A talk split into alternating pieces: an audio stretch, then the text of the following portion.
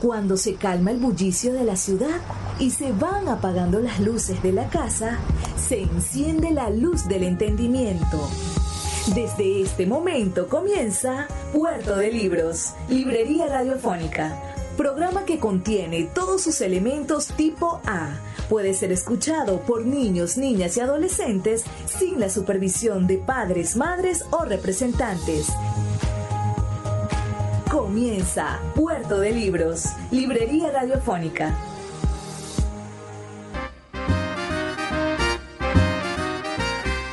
Estamos en Puerto de Libros, Librería Radiofónica. Te habla Luis Peroso Cervantes, quien, como todos los días, de lunes a viernes, de 9 a 10 de la noche, te trae este maravilloso espacio para que zarpes al mar del conocimiento en estas embarcaciones maravillosas, en estos barquitos de papel que son nuestros libros.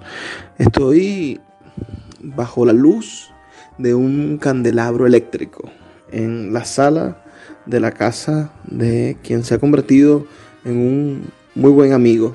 Al menos creo que nos llevamos bien y que nos hacemos reír un poco. Me refiero al escritor venezolano Álvaro de Marco. Álvaro de Marco, autor de una novela de nuestra editorial, de Sultana del Lago Editores.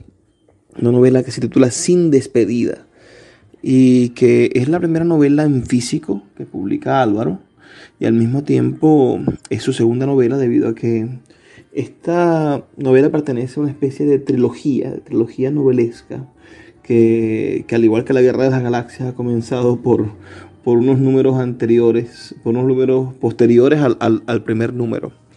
Álvaro, eh, envíale un saludo a nuestra audiencia de la 88.1 Radio Fe y Alegría de Maracaibo. Bueno, buenas noches. Es un placer para mí estar aquí en este espacio. Un, saludo a tu audiencia y gracias por, haberme tomado en cuenta. Em, sí, Sin Despedida es la segunda parte, eh, es la primera parte de una biología hasta ahora, aunque tengo en proyecto una tercera parte. Pero la segunda parte eh, la publiqué primero porque era más corta y la quería poner a concursar, la, la puse a concursar en un, en un certamen internacional en el cual creí que podía tener eh, oportunidad. Eh, no salió como quería, pero sí tuve éxito aún bastante. tuve más de mil descargas de la novela. Está en, en freeeditorial.com y eh, tuve muchísimos seguidores en el Facebook y conocí mucha gente a través del Messenger. Y em, bueno, me abrí eh, cierta, cierto público, digamos una pequeña popularidad.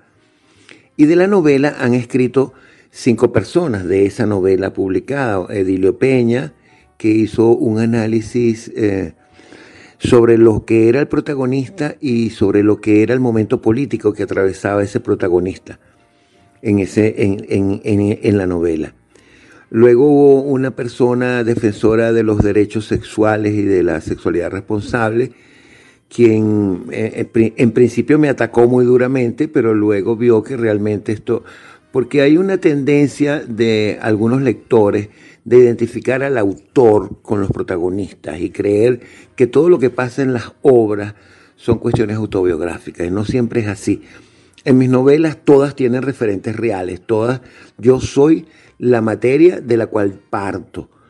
No sé si esto podría ser autoficción, porque la autoficción es cuando tú tomas cosas de la realidad y le agregas ficción, pero manteniéndote tú allí. Mientras que en este caso se trata de un personaje inventado al cual yo he agregado elementos de mi vida. Pero cuando digo elementos de mi vida no son solamente cosas que yo pude haber vivido, también son cosas que he visto, oído y soñado. Bueno, Álvaro, esto es verdaderamente interesante. Estamos entonces en presencia de, dos novelas, pero sabemos que tienes mucha, mucho otro material escrito. Tienes al menos unas tres libros más entre cuentos y, narrativa. Y además tu, tu tesis de, de, grado, tus dos tesis de grado, porque tú eres licenciado en letras por la Universidad Central de Venezuela y magíster en literatura venezolana también por la Universidad Central de Venezuela. Vamos a conversar sobre esos dos aspectos tuyos profesionales y un poco más sobre tu vida en el siguiente segmento. Pero en este segmento me gustaría terminar ah, para que le dejes en claro a nuestros, a nuestros oyentes. Bueno, ¿cuál es tu, cómo, te consideras tú como escritor? Es decir, si, si ya, ya has publicado estas dos novelas, es decir, alguien podría mm, plantearse que Álvaro de Marcos es un escritor erótico, que Álvaro de Marcos es un escritor existencialista, un escritor urbano. ¿Cómo te consideras? ¿Cómo te presentarías? Bueno, mira, primero yo creo que mi obra es una obra en formación, es una obra que está en proceso, en desarrollo.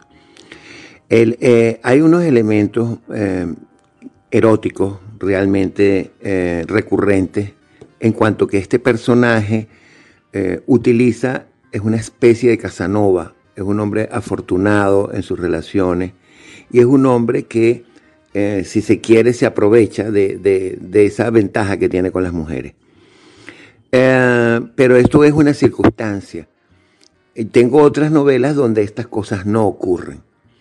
Sí creo que he, querido hacer una novela existencial. Es decir, he querido mostrar el absurdo de, de la existencia humana a través de estos personajes.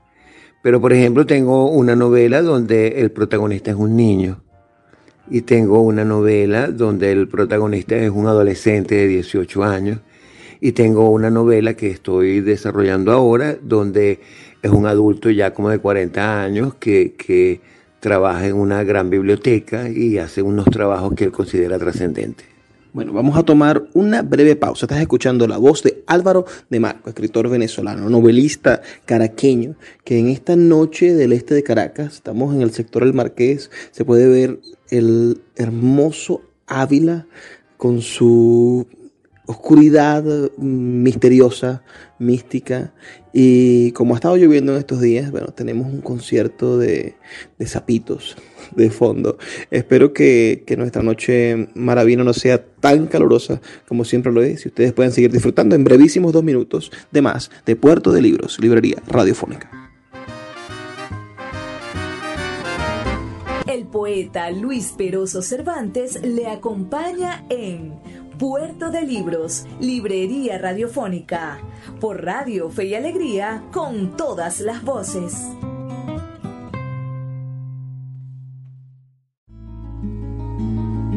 Escuchas Puerto de Libros, Librería Radiofónica, por Radio Fe y Alegría, con todas las voces.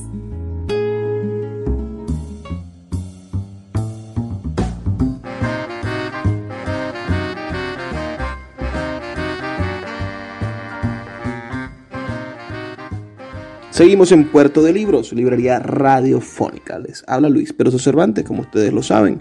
Lo, les recuerdo que pueden escribirnos al 0424-672-3597 o a nuestras redes sociales arroba librería radio en Instagram y en Twitter para dejarnos sus opiniones. Si quieren más señas de, quién es Álvaro de Marcos, si quieren conocer los links de sus libros, bueno, vamos a estarlos dejando aquí en nuestras redes sociales para que ustedes puedan adquirir esta novela y puedan solicitar su impresión bajo demanda o puedan apreciar más sobre la obra de nuestro autor Álvaro de Marco, autor de Sin Despedida, una novela que nos va a revelar mucho la idea de esa Caracas de los años 80, porque se desarrolla en el año 87, si mal no recuerdo, de ahí en adelante. Aún así, vamos a detenernos antes de llegar al 87, antes de llegar al, personaje, a Ulises, el protagonista de tu novela. Me gustaría hablar de ti, de tu vida. Naces en el oriente del país, en Anzuategui. Sí. Ah. Eh, sí, eh, soy del Tigrito.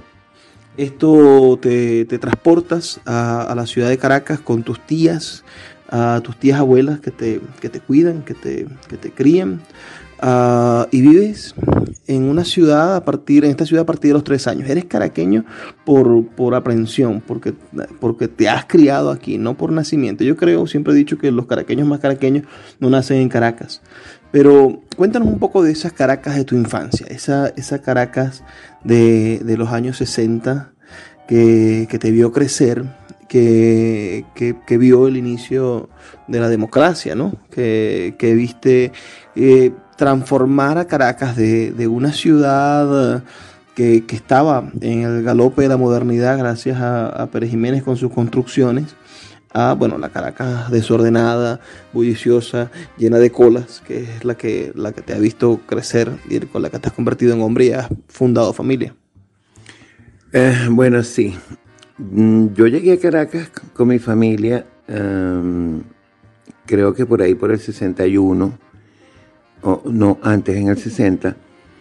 Y recuerdo la noche que salimos del Tigrito porque eh, me veía en la carretera el cielo estrellado, ¿no? Eh, realmente yo no sabía que veníamos. Eh, la situación familiar, económica ya era muy mm, difícil y eh, mi abuela y mi mamá decidieron dejarme aquí con el, al cuidado de unas tías abuelas que, fueron las que me educaron y con las que me quedé para toda la vida. Se suponía que yo venía por una temporada.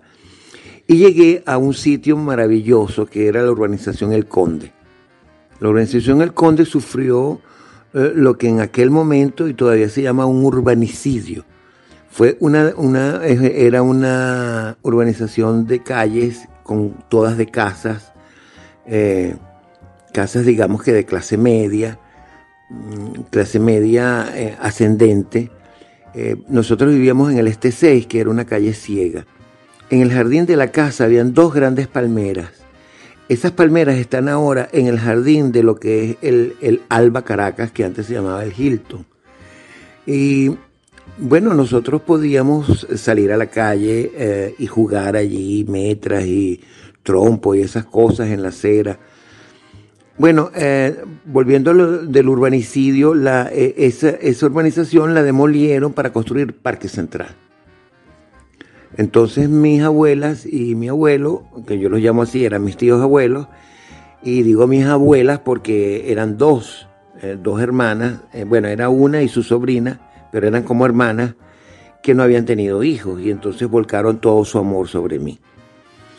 Eh, bueno, se mudaron del este 6 al este 8, del este 8 al este 12 y luego terminamos en San Agustín del Norte, donde terminé de crecer, pues.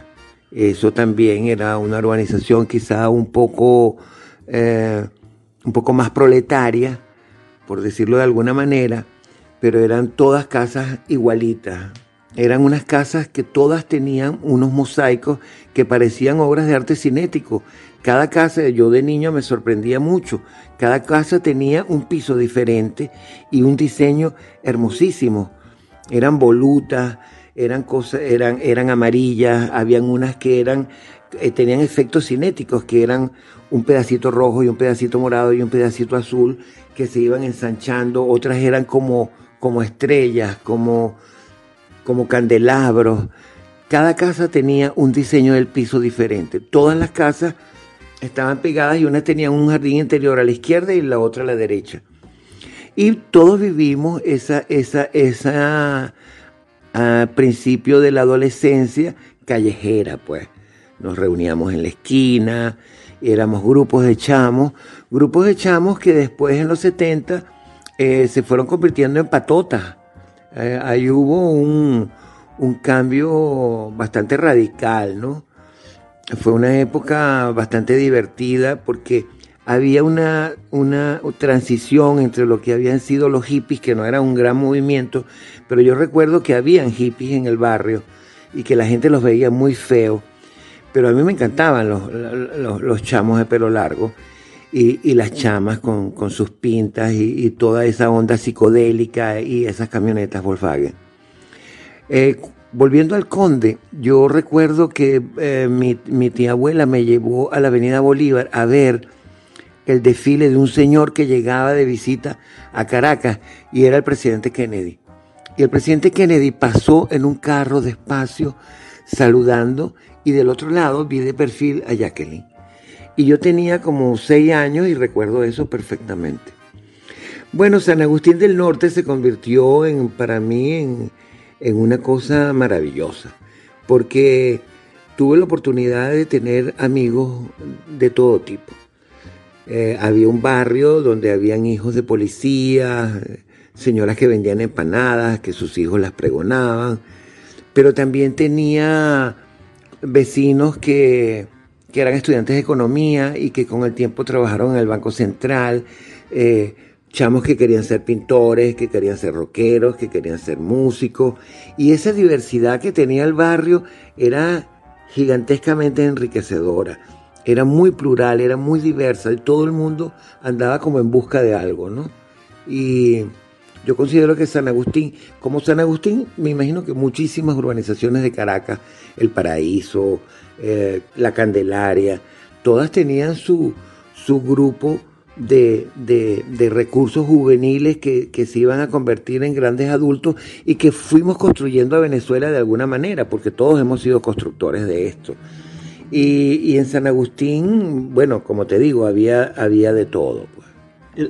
¿Crees que, ese país de los años 70 y posteriormente el de los 80, ya son hombres, le brindó la verdadera oportunidad a esos jóvenes de construir el país o, se torció el camino, se torció el camino del país? Tenemos sucesos increíbles que los viviste en tu juventud, es decir, el, Viernes Negro, ah, el, empezar el, endeudamiento nacional con, los gobiernos de, Luis Herrera y de Lucinchi, uh, que, quizá en ese momento empezó la crisis y, la, y, empezó, algunos economistas dicen que nuestro proceso de hiperinflación comenzó en ese momento. Entonces, ¿cómo viviste ese cambio, esa Venezuela de los 80 que empezó a empobrecerse y crees que, de cierta manera hay algún tipo de, resabio, algo que tú podrías decir que, en tu vida y en tu obra literaria como resultado está dispuesto de lo que pasó en la Venezuela de los 80? Sí, yo creo que los 80 fueron mm, clave. Fíjate que en el 78 creo que fue el primer gobierno de Carlos Andrés. El 74. Ajá. Ese periodo sí es cierto. Eh, yo recuerdo que en el 75, eh, cuando comenzaron a surgir aquellos trabajos mm, que sí, el artículo 21, que se obligó a los edificios que a tener ascensoristas, a las fuentes de sodas a tener gente que limpiara hubo una gran bonanza, un gran boom petrolero, había plata, el sueldo mínimo eran 500 bolívares. Y yo recuerdo que mis tías hablaban de, la, de prosperidad. Pues. Eh, hubo eh, en ese momento mucha gente salió a estudiar afuera. Eh, de hecho, yo tuve tíos que estudiaron con el gran mariscal de Ayacucho. Y en los 80, yo creo que hubo algo allí que no se hizo bien. Bueno, la corrupción. No sé, pero también hubo algo en que no se educó a la sociedad. Hubo un montón de gente que de esa prosperidad eh, no tuvo conciencia. Quizá pensábamos que eso iba a continuar indefinidamente. Los cambios de gobierno se sucedían y habíamos una generación de gente que no le estábamos prestando atención a eso que estábamos muy centrados en nuestra vida. Yo creo que había un poco de gente eh, más empeñada en, el hedonismo, en el disfrute, en, el vivir el momento, en el vivir los cambios que estaban ocurriendo. Yo recuerdo cuando, comencé, cuando el Viernes Negro, que mucha gente salía a comprar dólares y mis amigos y yo decíamos que pensábamos que eso era absurdo, que eso no tenía ningún sentido. Eh, yo recuerdo los, planes de gobierno, los de Paquetico Rodríguez, los de todas las cosas que ocurrieron con Lucinchi, con Luis Herrera, pero no teníamos conciencia de lo que pasaba. Yo, yo pienso que no hubo al menos en ese grupo generacional en el que yo me crié y en ese ambiente de esa Caracas mm, urbana de, de, ese medio, de esa clase media, que no sentimos ningún temor, que no vimos cómo se nos venía encima el mundo, que nos sentíamos seguros. Y creo que allí el, camino se torció porque hubo unos dirigentes que estaban viendo sus objetivos propios, económicos, políticos, sociales, y habíamos otro poco de gente que estábamos, eh, de alguna manera fuimos cómplices por omisión y por ignorancia, y porque estábamos muy preocupados en el diario vivir, pero en el diario vivir no como el de ahora, que es el de sobrevivir, sino en el de disfrutarlo. Creo que allí sí se torció el camino y creo que hubo una falta del Estado en, en haber educado a la sociedad para lo que tenía y para lo que podía ocurrir. Posiblemente a la clase política gobernante le convenía que eso sucediera. Ah, es la conclusión también de, por lo menos la conclusión que yo hago. Yo digo, evidentemente la Venezuela de los 70 uh, era una Venezuela en pujanza, tanto como lo fue la Venezuela ahorita de 2006, 2007, 2008, con la bonanza petrolera. Uh, y nuestros políticos desaprovecharon la oportunidad de crear nuevos jóvenes que tuvieron la política. en el momento en que empiezan a repetir nuestros políticos, en que, en que en los 90 nuestros líderes tienen que ser los líderes de hace 20 años, hay, un termómetro que nos está diciendo que algo va muy mal. Vamos a hacer una pausa uh, de brevísimos dos minutos para identificar la emisora. Recuerden que pueden escribirnos al 0424-672-3597 o a las redes sociales arroba librería radio y dejarnos su opinión. Pueden participar en este debate que tenemos. Uh, y volvemos en dos minutos después de identificar la emisora. Traemos más de Puerto de Libros, librería radiofónica.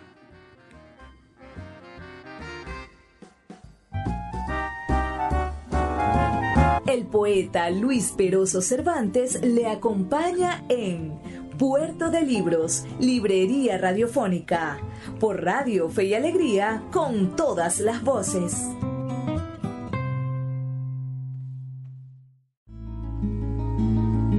Escuchas Puerto de Libros, Librería Radiofónica, por Radio Fe y Alegría, con todas las voces.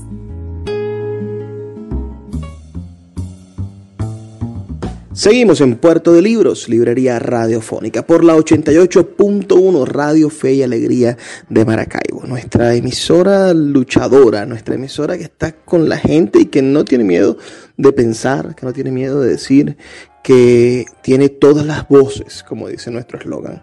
Estamos con el escritor venezolano Álvaro de Marco, autor de una novela espléndida que acabamos de presentar hace unos días en la Filven en la Feria Internacional del Libro de Venezuela, en el edificio de la Cancillería de Venezuela. Estuvimos presentando esta novela y anteriormente, en el mes de septiembre, la presentamos en la librería Cálatos, también en Caracas. Álvaro tiene esta novela, Sin Despedida, que sucede a partir del año 1987.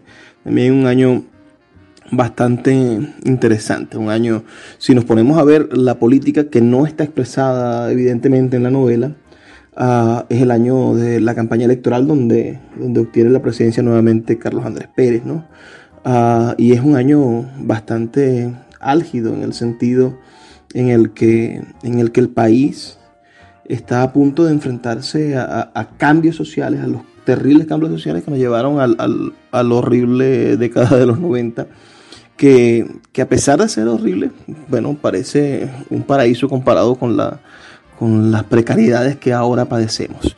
Estamos con Álvaro de Marco. Álvaro, cuéntanos ese, ese escenario, es decir, háblanos de, tu personaje, de Ulises, que es un joven venezolano de la Caracas de los 80. Cuéntanos cómo es su vida, cuéntanos de qué manera tu novela retrata a esa generación de jóvenes de los 80 y del mismo tiempo retrata a la Caracas de esa época. Bueno, eh, como te decía en el segmento anterior, Ulises, yo, yo, yo quise plasmar un poco eso, ese vacío eh, que tiene componentes emocionales, psíquicos y de conciencia social, pues. Eh, por supuesto que había mucha gente militante y mucha gente haciendo carrera política y mucha gente haciendo dinero, pero había una gran cantidad de gente que estaba ocupada en otra cosa. Ulises es un muchacho que no, no tiene un oficio definido, trabaja de cartero, de vendedor, de jardinero, de mensajero, de asistente de contabilidad, de un montón de cosas. Y tiene una pareja. con la que tiene varios años y eh, son unos jóvenes que se divierten, que toman con los amigos, que se reúnen, que escuchan la música del momento, eh, escuchan a Pink Floyd, escuchan a María Betania, eh, escuchan a Rubén Blades, disfrutan el momento dentro de toda la precariedad en la que viven. Pero ellos están buscando formas de ascender, emprendimientos, intentan todo lo posible. Él quiere ser artista, él intenta una vida de artista, él quiere ser poeta, él escribe. Precisamente la novela comienza un 31 de diciembre, donde él se reúne con unos, amigos y uno de ellos, después de varios tragos, comienza a denigrar del trabajo poético de él. Y esto, por supuesto, lo afecta y terminan cayéndose a golpes. Eh, de ahí se genera una, una serie de circunstancias, pues él se aleja de algunos amigos y y em, bueno, como no tiene un camino definido, él, anda dando tumbos de un lado a otro eh, en, el aspecto laboral, pues él, necesita conseguir dinero para pagar el alquiler, para comer, eh, su compañera Ifigenia está en el mismo tema, ella es escribiente en una notaría, estampa telas. Bueno, esto es más o menos eh, el ambiente socioeconómico en el que está, pues él compra las últimas noticias para buscar un trabajo. Eh, lo visita un tío que, lo invita a buscar un tesoro.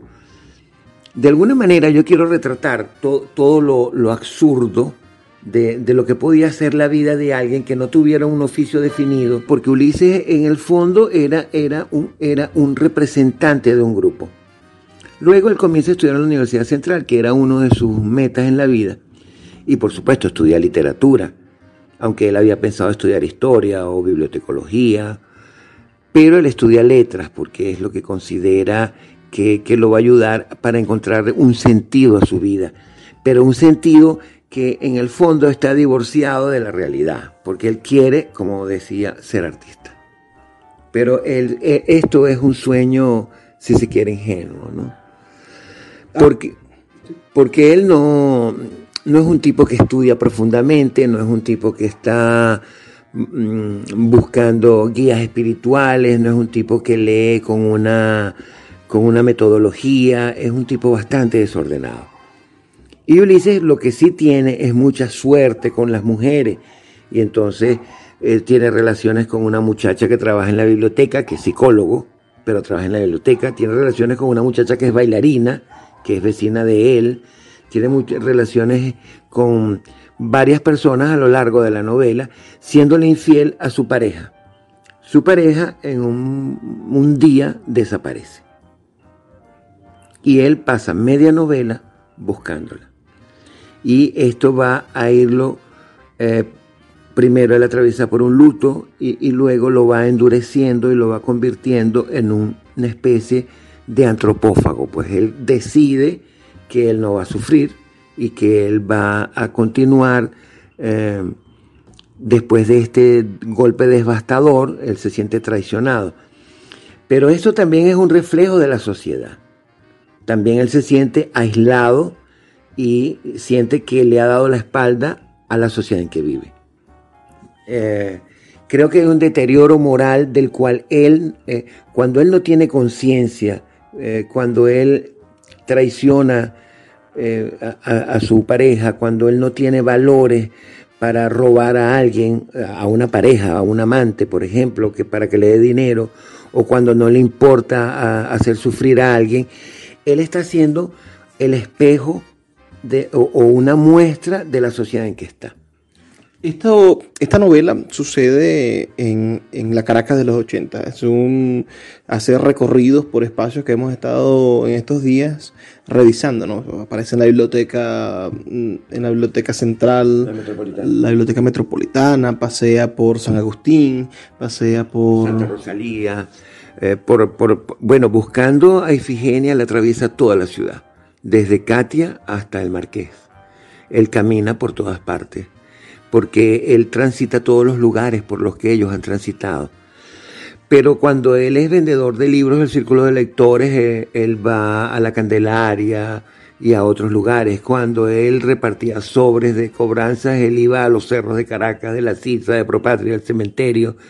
Y sí, es una novela absolutamente urbana. Está centrada en Caracas. Y él no describe, bueno, el, el narrador en ningún momento interviene. Ulises tampoco dice que su ciudad es bella, pero él la describe. Él la describe totalmente, la claridad de los días, el verdor del Ávila, el, blanco de las nubes, el blanco de las paredes, el tráfico, las prostitutas de la avenida Lecuna. Él, retrata la ciudad sin, sin, opinar. Yo creo eso fue el sentido que yo intenté dar. Yo quise hacer un retrato. Un retrato donde el lector puede ver toda una circunstancia. En la segunda parte, la segunda novela, el Gracias Ulises por tus batallas, que es la que está en internet y es la continuación de Sin Despedida, eh, muestra otra parte de la ciudad y otra parte de la vida de él y, ambas en conjunto nos van a dar el paisaje. La novela va desde el 31 de diciembre del 86 y la última novela eh, la segunda novela termina el 4 de febrero del 92. En la, en la segunda novela ocurre el 27 de febrero. Yo diría que Sin Despedida es un Ulises ingenuo y en Gracias Ulises por tus batallas es un Ulises que ha madurado y que ha entendido que la única manera de sobrevivir es haciendo lo que tiene que hacer. Toda, toda novela, y eso lo plantean algunos escritores, creo que Vilas Mata lo dice con, con propiedad, Toda novela es una forma de viaje, ¿no? Un viaje interno donde el personaje crece, el personaje evoluciona. Y aquí podemos observar en lo que nos ha contado precisamente cuál es ese, ese viaje de tu personaje, de Ulises, a través de, las mareas de un país, a través de, del despertar hacia el, la, hacia el destino inevitable de una sociedad que solamente se preocupa, bueno, por el sexo, por el alcohol, por el disfrute personal, sin darse cuenta de qué tan útil puedes ser tú para transformar la sociedad a tu alrededor y transformarte a ti mismo. Vamos a identificar la emisora. Volvemos en brevísimos dos minutos para concluir nuestra entrevista con Álvaro de Marco aquí en Puerto de Libros, Librería Radiofónica. El poeta Luis Peroso Cervantes le acompaña en Puerto de Libros, Librería Radiofónica, por Radio Fe y Alegría, con todas las voces.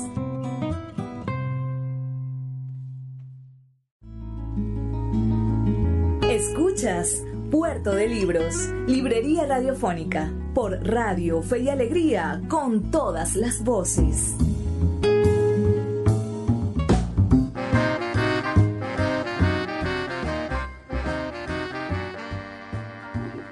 Seguimos en Puerto de Libros, Librería Radiofónica.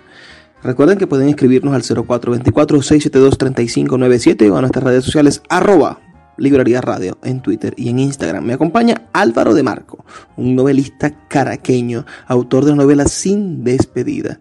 Álvaro, vamos a intentar resumir la, la proyección que tú sientes que tiene esta novela con la actualidad? ¿Crees que hay un, debate en el cual uno pueda decir, ah, en el cual uno pueda reflejarse en la actualidad? Porque muchas veces estamos acostumbrados a que los novelistas que quieren hablar de lo de ahora terminan haciendo un panfleto. Sin despedida, sin duda, no es un panfleto en, ningún sentido, es una obra literaria que, que intenta gozarse estéticamente de, una situación sociopolítica venezolana, uh, pero pero todo esto obedece a lo que has vivido últimamente. Es decir, tú vienes de, perder a tu esposa ah, por culpa de, los racionamientos y la crisis de medicamentos que tiene Venezuela ah, y de la irresponsabilidad del gobierno nacional y de los ministros de salud. Vienes de, ser despedido de, tu trabajo de años en el, en el archivo de la Biblioteca Nacional por razones políticas y después vienes de perder tu, trabajo, el trabajo que te dio otro aire, que fue en el archivo fotográfico de RCTV, también por culpa del gobierno que cierra RCTV y racionalmente, sin derecho a pataleo, sin darse cuenta de que era un patrimonio de las telecomunicaciones del, del país. Ahora, ¿cómo todas estas frustraciones que nos definen y que te definen a ti como escritor, se acumulan en el momento en el que terminas de escribir la novela y, cómo haces para, para que no salga eh, en la novela evidentemente, pero yo creo que sí está de cierta manera filtrado allí. Eh, eh, ¿Me equivoco? No, no. sí hay una intención, sí, bueno, lo, que has dicho con respecto a mi vida, desde que llegó este proceso de la revolución del siglo XXI, en mi caso personal, pues mi vida se fue viendo deteriorada poco a poco. Primero porque yo me formé dentro de la Biblioteca Nacional para un trabajo muy específico que era la organización y preservación de películas y videos y fotografía. Bueno, en general materiales audiovisuales. Y de un día para otro, pues una decisión directiva elimina un poco de gente, tal como pasó en PDVSA, como pasó en, todas las instituciones públicas, pero yo me encontré en una situación en que estaba eh, desamparado porque el trabajo para el que me había formado por casi 17 años no lo podía hacer en ninguna otra parte, porque archivos cinematográficos solo habían dos, bueno, tres. Otro gubernamental, que era, que era la Cinemateca Nacional, y Bolívar Film, que tenía su gente completa. Entonces yo me tenía que dedicar a otra cosa. Y de alguna manera me asesinaron en, esa parte. Sí, como tú dijiste bien, hubo un segundo aire en Radio Caracas Televisión hasta que lo cerraron. Eso duró cuatro o cinco años.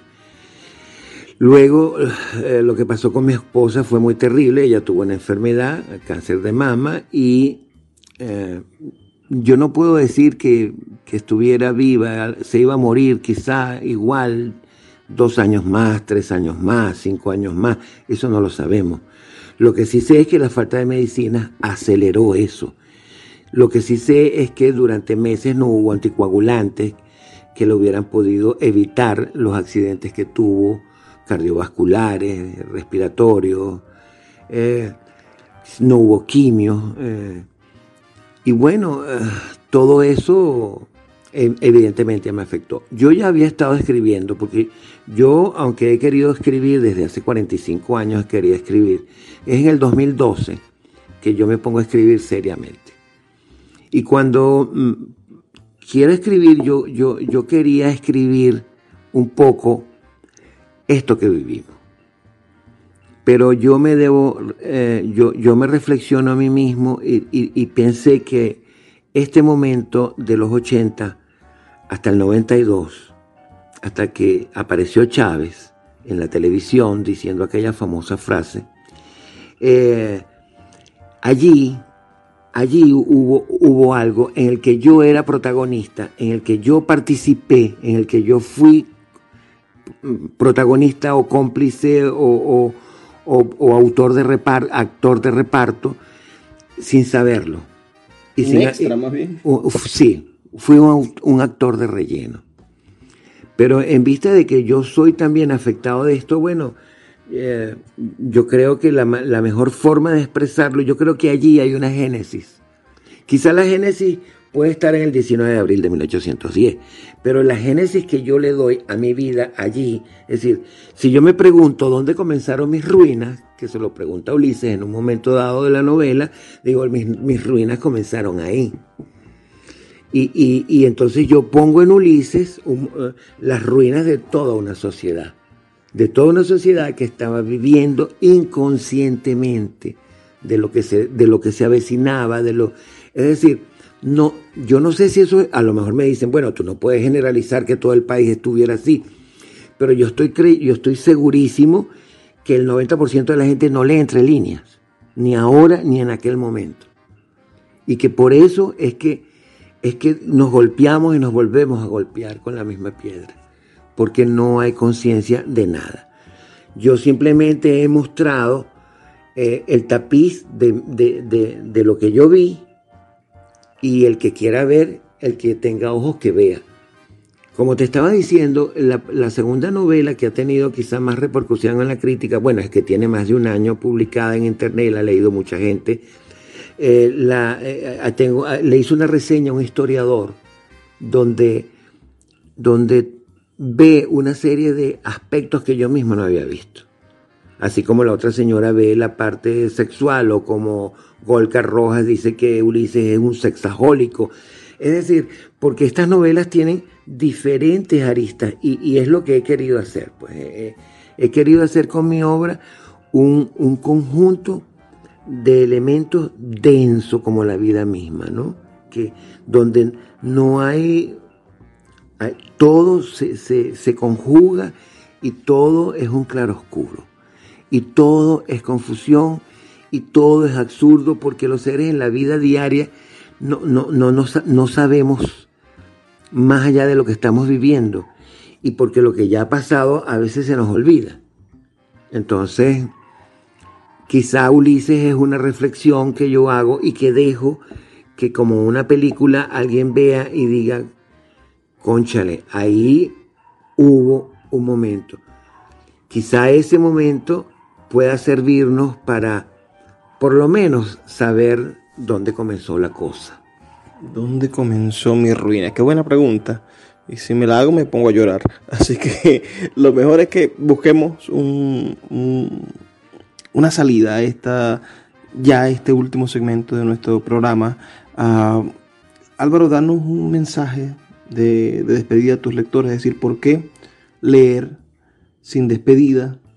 Uh, ¿Por qué alguien debería de preocuparse por leerte? Bueno, mira, te voy a decir algo inesperado. Primero, porque se van a entretener.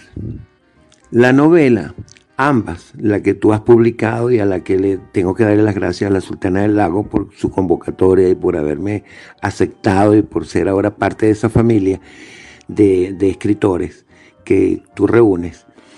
Eh, porque eh, la novela es una novela crepitante, es una novela que te atrapa, es una novela que te divierte, que te hace reír y que después de conjunto te va a hacer pensar un poco, al menos eso creo yo, o al menos eso es lo que yo he recibido de quienes la han leído.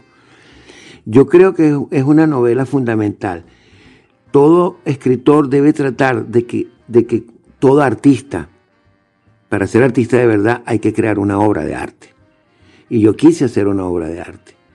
No sé si lo logré, pero yo me esmeré lo más posible y creo que el que la lea, como te digo, se va a entretener porque no podemos perder de vista que la literatura es entretenimiento, pero es un entretenimiento que tiene fondo, que tiene un fondo filosófico, un fondo psíquico, espiritual, emocional, eh, bueno, todos los, todos los fondos posibles. Bueno, Álvaro, muchas gracias por compartir con nosotros esta noche aquí en Puerto de Libros, Librería Radiofónica. No queda más, señores, que invitarlos a que lean el 40% de esta novela que está disponible para su lectura en Google Play Books. No tengo culpa si después de empezar a leerla quieren comprarla. Y si la van a comprar, no es tan costosa, señores. Solamente con 12 dólares ustedes pueden adquirir esta obra que con el trabajo que vamos a invertir en ella, seguro la convertiremos en un clásico de esta época de nuestra literatura y esperamos que se lea mucho más allá de nuestra existencia. Cuando Álvaro y yo dejemos de estar bajo el cielo de Venezuela y estemos bajo su tierra, espero que, que se sigan leyendo estas páginas tan emocionantes, divertidas y maravillosas como son las páginas de Álvaro de Marco en la novela Sin despedida. Ahora a ustedes les toca hacer algo importante. Vamos a ponernos todos a darnos la oportunidad de escuchar los mensajes de nuestros anunciantes, esas personas que hacen posible que Puerto de Libros, Librería Radiofónica, llegue a sus hogares de 9 a 10 de la noche todos los días por la señal de la 88.1 Radio Fe y Alegría de Maracaibo.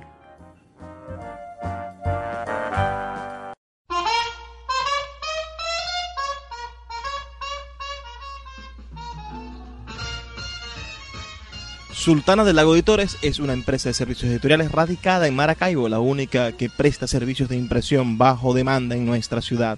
Gana dinero vendiendo tu libro en su plataforma virtual. No necesitas invertir en grandes tirajes. Tus lectores podrán leerte a la vuelta de un clic y obtendrás regalías. Por ello, su eslogan dice, escribimos, corregimos, diseñamos, editamos, difundimos, vendemos y hasta cobramos por ti. Conoce más en su página web www.sultana.com.be o siguiéndoles en Instagram como arroba sultana del lago.